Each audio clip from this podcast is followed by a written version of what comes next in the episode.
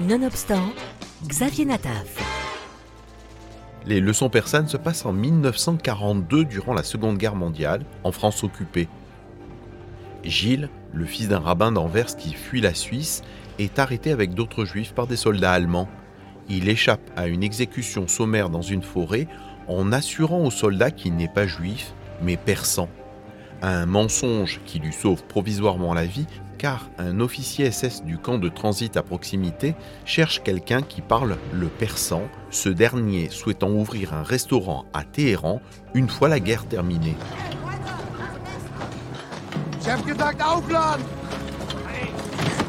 Commence alors un face-à-face, celui de deux hommes liés par un mensonge entre le prisonnier et son bourreau. Un film particulièrement international puisque partagé entre Russes, Allemands et Biélorusses, le réalisateur Vadim Perlman étant quant à lui de nationalité ukrainienne. Je suis juif. J'ai toujours été proche du sujet de l'Holocauste, vous savez, et pour moi, en fait, j'ai beaucoup étudié et lu sur le sujet toute ma vie. Ma famille a été touchée par ça. Il était donc important pour moi, à un moment donné de ma vie créative, de raconter l'histoire de l'Holocauste, quelle que soit la forme qu'elle a prise, vous savez, et, quelle que soit l'histoire. Et donc, une fois que j'ai vu ça, c'était bien. Et puis, l'autre raison, c'est que cette histoire de l'Holocauste est très peu conventionnelle.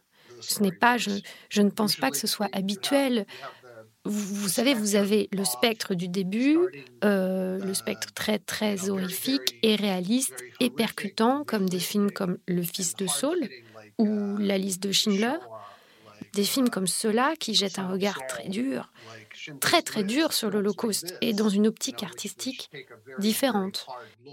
Et puis, d'un autre côté, vous avez à l'autre bout du spectre euh, Jojo Rabbit et La vie est belle et d'autres films plus métaphoriques et plus légers, qui traitent du même sujet et qui essaient de dire la même chose. Et je pense que je voulais être quelque part au milieu. Et il était très important pour moi de ne pas être trop léger ou trop lourd. And I, I, I think I, I wanted to be somewhere in the middle. You know, it was very important for me not to, not to be too light or too heavy bien qu'assez incroyable, le scénario serait inspiré de faits réels. Le personnage fictif, un juif victime de la Shoah, est détenu dans un camp inspiré de celui du Struthof en Alsace.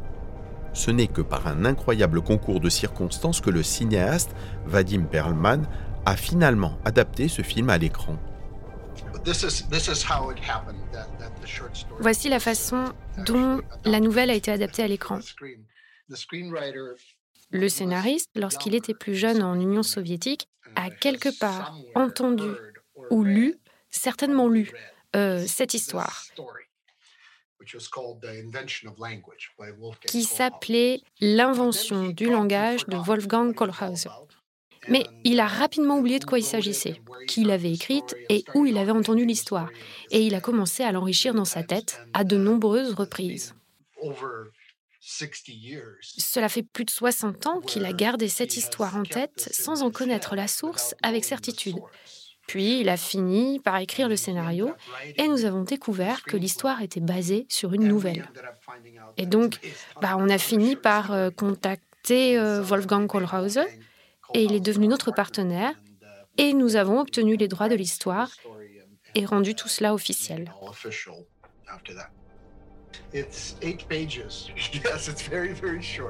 C'est huit pages.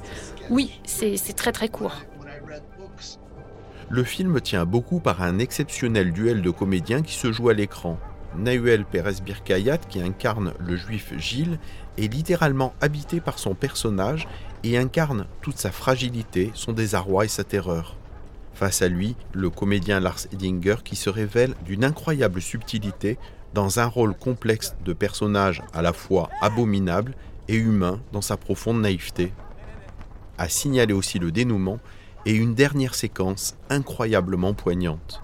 Selon vous, combien de prisonniers sont passés par le camp pendant votre séjour? Entre 25 et 30 000. Vous rappelez-vous de quelqu'un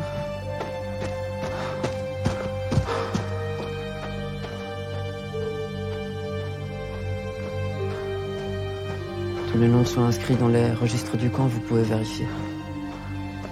Toutes les archives de votre camp ont été brûlées par les nazis avant la libération. Le film Les leçons persanes de Vadim Perelman est projeté actuellement dans toutes les bonnes salles de cinéma.